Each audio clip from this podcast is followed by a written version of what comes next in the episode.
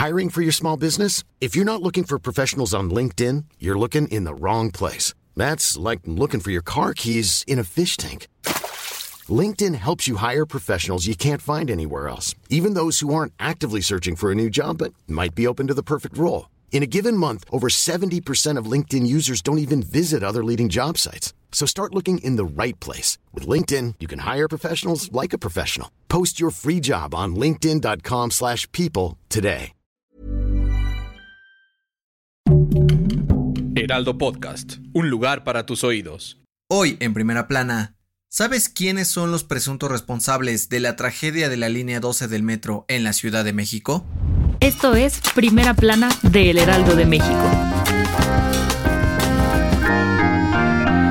Este lunes, la Fiscalía General de Justicia de la Ciudad de México informó que presentaron las primeras 10 denuncias contra presuntos responsables del colapso de la línea 12 del metro el pasado 3 de mayo, el cual provocó la muerte de 23 personas y dejó 98 heridos. Las acusaciones que se presentaron son por homicidio, lesiones culposas y daños en propiedad ajena. Entre los señalados se encuentran el ex titular del proyecto Metro, Enrique Orcasitas Manjarres, Juan Antonio Giraldi Mazón, director de diseño de Proyecto Metro del Distrito Federal, Moisés Guerrero Ponce y Héctor Rosas Troncoso, director y subdirector respectivamente de Construcción de Obra Civil. Esta noticia llega luego de que el jueves pasado la Fiscalía de la Ciudad de México diera a conocer que, según los resultados del análisis realizado por peritos expertos, el colapso del tramo elevado de la línea 12 del metro se debió a errores de construcción y fallas estructurales en losas de concreto y vigas que lo sostenían. Debido a esto, el abogado defensor de cinco de los diez involucrados dijo que las acusaciones solo son argumentos utilizados por la Fiscalía a manera de cobrar venganza y que se trata de una persecución política en su contra. La titular de la Fiscalía de la Ciudad de México, Ernestina Godoy, anunció que los acusados fueron citados a comparecer ante un juez el próximo 25 de octubre para presentar su defensa. Con información de Almaquio García.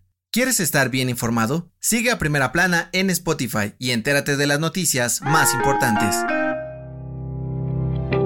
En Ecatepec se construye un espacio educativo que promete llevar a los más curiosos a explorar las maravillas del universo. Se trata del planetario que estará ubicado en el Parque Ecológico Ejecatl, el cual contará con tecnología de punta y salas de exhibición con exposiciones dedicadas al espacio y la ciencia. De acuerdo con el director de Desarrollo Urbano y Obras Públicas de Ecatepec, esta obra tendrá uno de los domos digitales más modernos del país, que tiene 20 metros de diámetro con tecnología 8K, capaz de proyectar imágenes de la más alta resolución para mostrar los rincones más lejanos de las estrellas y otros mundos. El funcionario aseguró que el proyecto estará a la par de otros planetarios a nivel mundial, compitiendo incluso con aquellos ubicados en Estados Unidos, Alemania y Singapur. También buscarán llamar la atención no solo de los habitantes de Ecatepec, sino de todo México y el resto del mundo para hacer del planetario un destino turístico que tiene como principal objetivo divulgar el conocimiento científico. Con información de José Ríos.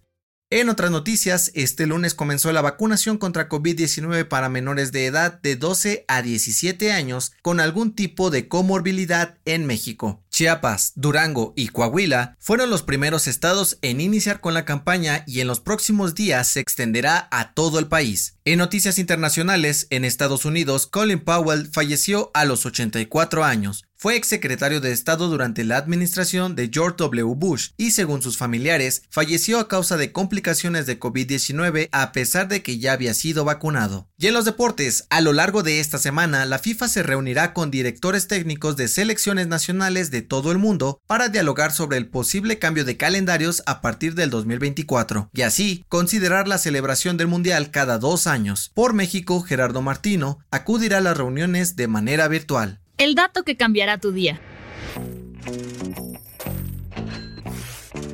Según una investigación de Forbes, si logras que todas las personas del mundo te dieran un dólar, solo llegarías al lugar 190 de las personas más ricas de todo el mundo, con 7.7 mil millones de dólares, por lo que estarías muy lejos de las dos personas más ricas del mundo. El primero es Jeff Bezos, CEO de Amazon, quien posee un patrimonio de 185 mil millones de dólares, y Elon Musk, director de SpaceX y Tesla, quien tiene una fortuna de 100 mil millones de dólares. Soy José Mata, te espero en la próxima.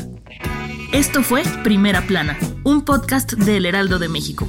Encuentra nuestra primera plana en el periódico impreso, página web y ahora en podcast. Síguenos en Instagram y TikTok como El Heraldo Podcast y en Facebook, Twitter y YouTube como El Heraldo de México. Hasta mañana.